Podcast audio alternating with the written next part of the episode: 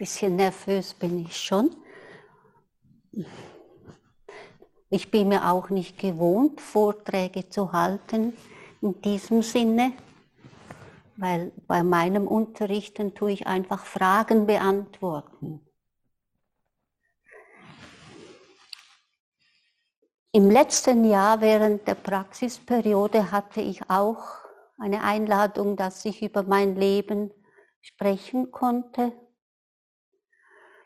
Da hatte ich einen so großen Bogen über verschiedene Stationen mh, hm, gespannt und von einigen Stationen dann erzählt. Und heute nun habe ich gedacht, ich wähle aus einem Erlebnis, aus meinem Leben eine Situation, die ganz gut passt zum Thema Stille im Alltag.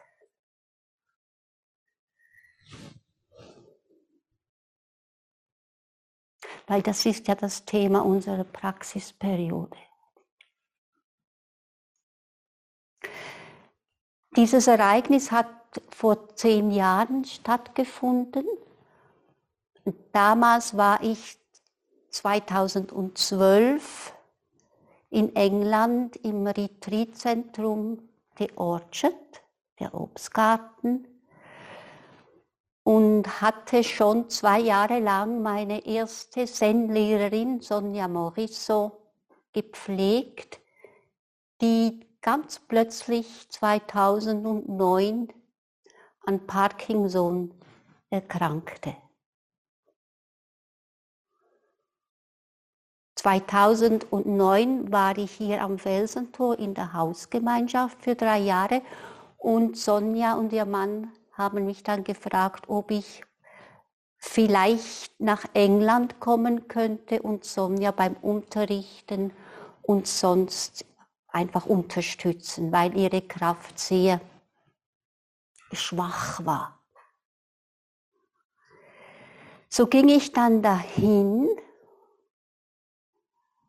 und Sonjas Gesundheit wurde sehr schnell sehr schlecht. In dem Sinn hat sich einfach sehr schnell verschlechtert, unerwartet, so dass ich vom zweiten Jahr an eigentlich Sonja tagsüber und nachtsüber begleitet habe, weil Ad, ihr Mann, musste auch unterrichten und war oft auch sehr erschöpft. Und so haben wir uns immer ein bisschen abgewechselt. Das war zum Beispiel, dass ich Sonja auf den Flugreisen begleitet habe dass ich im Unterricht zu ihr Sorge getragen habe. Sie hat auch hier im Felsentor unterrichtet. Dass ich ihr die Haare gewaschen habe, dass ich sie gebadet habe, dass ich nachts neben ihr am Boden gelegen bin. Einfach da sein. Da sein und nicht wusste, was passiert, was geschieht. Und im zweiten Jahr merkte ich dann, dass ich eigentlich ziemlich erschöpft war. Zum einen und zum anderen hat sich durch diese Begegnung zueinander eine ganz tiefe Verbundenheit, eine ganz tiefe Freundschaft entwickelt. Und da mein Englisch sehr, sehr schwach war, haben wir eine ohne Worte Kommunikation entwickelt. Sonja hatte die Begabung sowieso, sie konnte die Gedanken lesen. Das kam davon, dass sie als Jugendliches, als, als Mädchen französische Tischtennismeisterin war und so so Gedanken lesen konnte, wo der Ball dann hingeschossen wurde und hat da eine Finesse entwickelt, was nicht immer angenehm war. Denn sie wusste genau, was du denkst. wenn du zu laut denkst. Dann kam ein Retreat und ich war wirklich müde. Sonja hat das Retreat geleitet und der einzige Gedanke, den ich hatte, war, wenn ich mich überhaupt auf etwas freue in Bezug zu diesem Retreat, dann ist es auf die Samuzeit. Dann kann ich machen, was ich will, wie ich will. Dann werde ich nicht von der Arbeit weggerufen. Dann bin ich endlich alleine dann kann ich ein bisschen weniger arbeiten. Es sieht niemand, wie viel ich arbeite und ich muss ja auch nicht viel arbeiten. So habe ich mich ziemlich auf diese Samuzeit gefreut. Mit Gedanken im Nachhinein, das werden wir sehen, die ein bisschen vielleicht nicht ganz glücklich waren und wurde in den Obstgarten eingeteilt, um Birnen zu pflücken. Und jetzt habe ich da die nächste Sequenz aus meinem Tagebuch übertragen. Dann wirkt es ziemlich frisch, so was eben da geschah.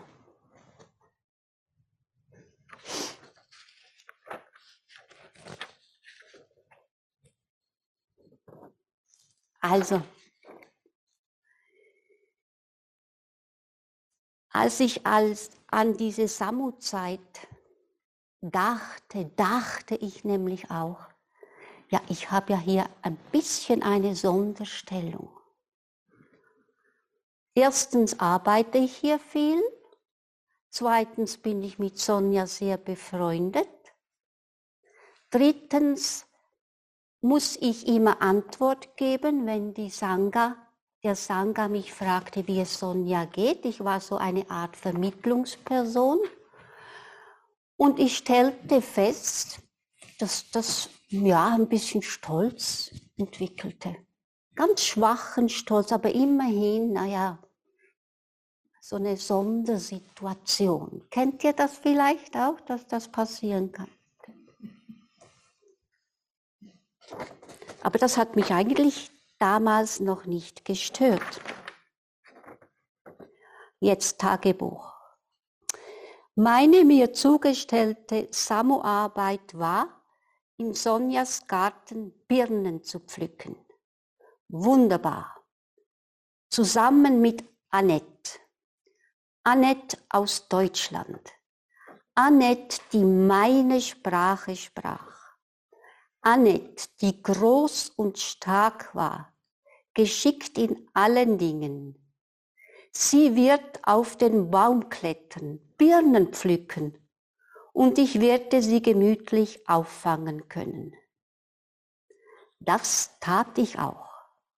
Wir hatten Spaß, wir lachten, scherzten in der Samuzeit. Dann stieg ich auf den Baum, dann wieder Annette.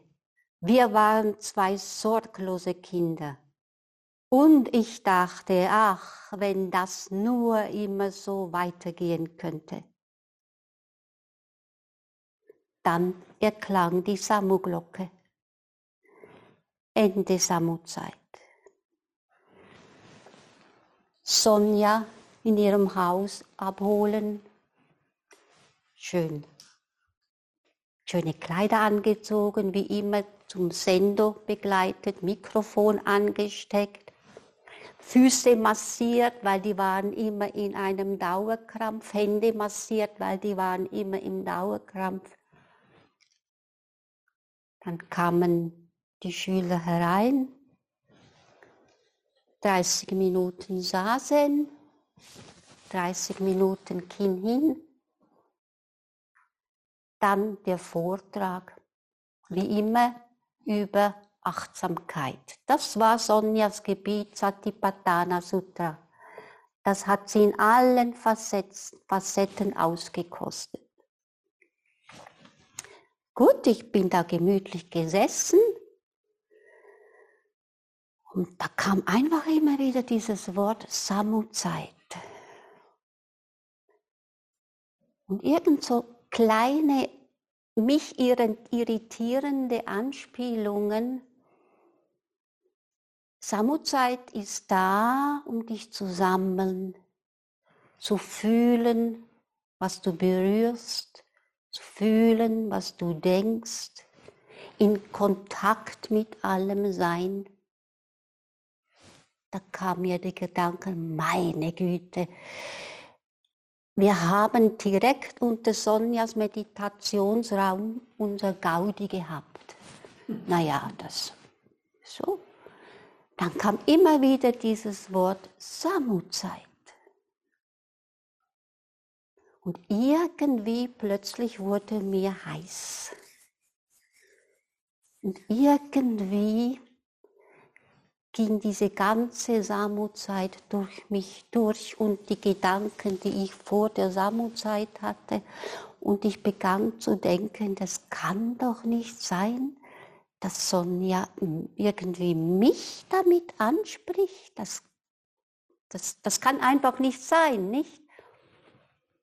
Ich, die zu ihr so viel schaue, ich, die für sie alles mache, ich, die, ich, die, ich, die ich die. Und doch plötzlich dachte ich, hoffentlich meint sie nicht mich damit. Und dann lange Pause.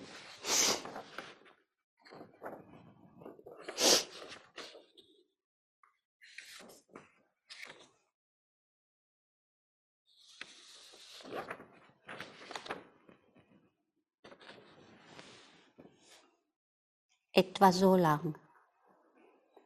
Amarana.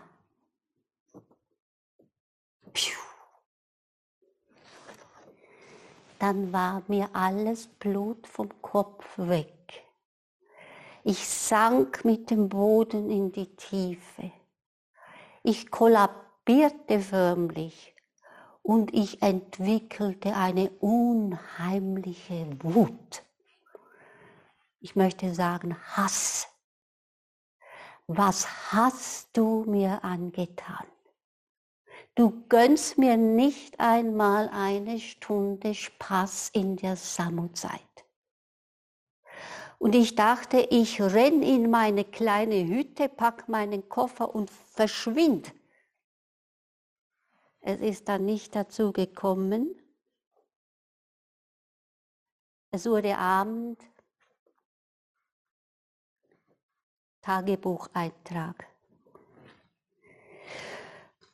Ich sitze in der kalten Hütte, zwei auf zwei Meter groß. Niemand verstand, was dieses Wort Amarana meinen wollte. Sonja war Französin. Amarana hat sie gerollt. Doch ich verstand und fühlte, wie sich der Boden unter mir ins Nichts auflöste. Der Atem blieb weg. Nichts war, wie es zuvor war. Nachts dann Gefühle wieder von Mut, Enttäuschung, Ratlosigkeit, Fragen. Wie kann mich Sonja so bloßstellen? Mich, die, die, die, die. Dann Tränen aus der Tiefe des Annehmens der Traurigkeit. Tränen, Tränen. Später Erlösung. Ein schweres Gewand löste sich von mir, eine Erlösung von Wollen und Nichtwollen. Ich kam mir ganz nackt vor konnte mich durch das Annehmen des Schmerzens wiederfinden. Zart, verletzlich. Ich konnte bekennen, dass ich mich auf einem unheilsamen Weg begeben habe. Ich konnte erkennen, dieser Weg muss in einer Sackgasse enden. Und ich konnte endlich mich vor mir selber verbeugen, von ganzem Herzen. Atem geschah, ich fühlte mich in den Kreis der Sangha zurücksinken. Und obwohl nicht mehr viel Schlaf übrig blieb, fühlte ich mich am anderen Morgen neu geboren. Ich habe mit Sonja nicht darüber gesprochen während des Retreats. Erst einige Zeit später habe ich sie angesprochen und habe mich entschuldigt über mein Lachen. Und ihre Antwort war, dein Lachen? Oh, ich möchte dein Lachen nicht missen. Aber jetzt hat, sich, hat sie mich doch wegen meinem Lachen so bloßgestellt wegen meinem Lachen auf dem Birnbaum. Und jetzt sagt sie, nachdem ich mich entschuldigt habe, dein Lachen? Oh, ich möchte es nicht missen. Geh und pflücke die restlichen Birnen. Gut, so stieg ich erneut auf den Baum, fühlte mit der Hand die Birne ich fühlte die Birne.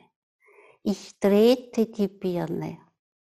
Ich fühlte, wie sich die Birne vom Ast löste. Ich fühlte ihr Gewicht.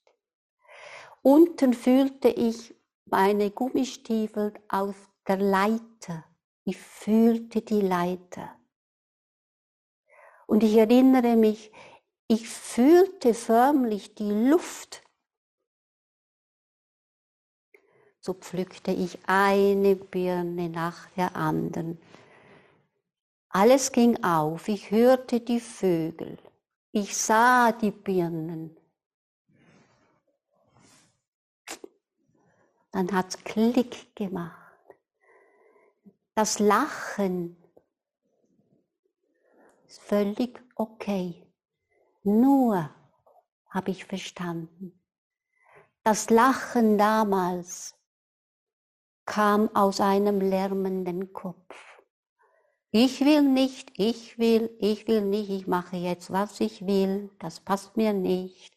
Ich bekomme nicht, was ich will oder ich bekomme, was ich nicht will. Leiden. Und mir war so glücklich. Mir war so glücklich, ich fühlte ein Lächeln auf meinen Lippen. Und ich erinnere mich, wie ich wie als Kind mit diesem Korb in Sonjas Haus ging und ihr die Birnen zeigten. Und sie, sie war sehr klein, sie stand da und lächelte und habe gemerkt, sie weiß, ich habe verstanden.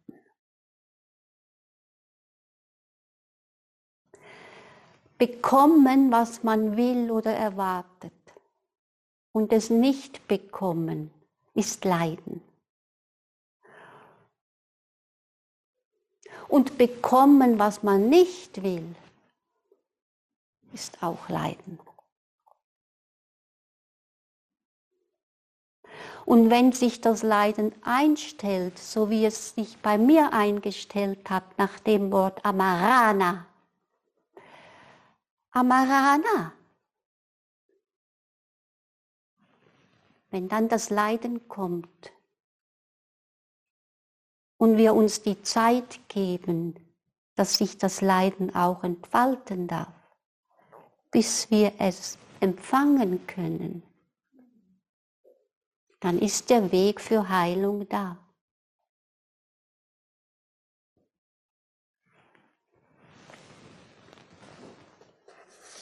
Ich habe einen ganz kleinen hm, von Shohaku Okumura habe ich gefunden. erwachen lassen. Unsere Praxis ist kein Mittel, um illusionäre Gedanken loszuwerden. Also in meinem Fall damals, in meinem Fall ging es nicht darum, meine Illusionen etwas ganz Besonderes zu sein, loszuwerden. Darum geht es nicht. Aber der wahren Wirklichkeit gewahr zu sein, ist keine Methode, Verblendungen zu eliminieren. Es ist vielmehr so, dass wir im Saßen mitten im Leben sitzend und das Leben mitten im Saßen stabil mitten in der Wirklichkeit sind. Es betrachten, es annehmen, verzeihen, ohne Illusion kein Erwachen. Genauso wie das Lotus Sutra es uns lehrt.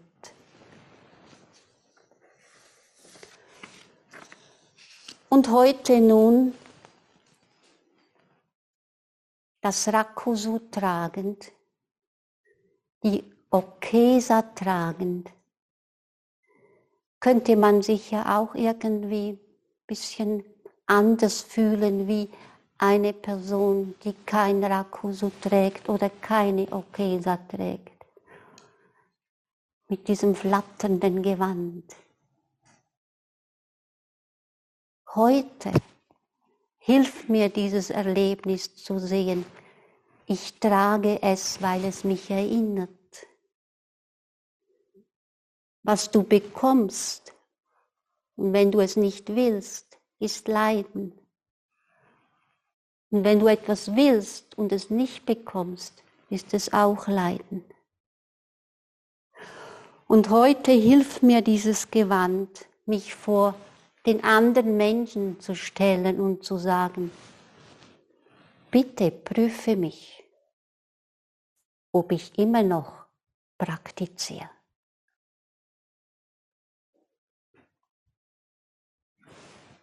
Danke.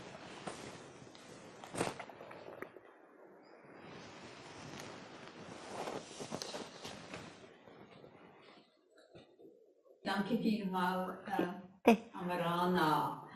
マハーナ。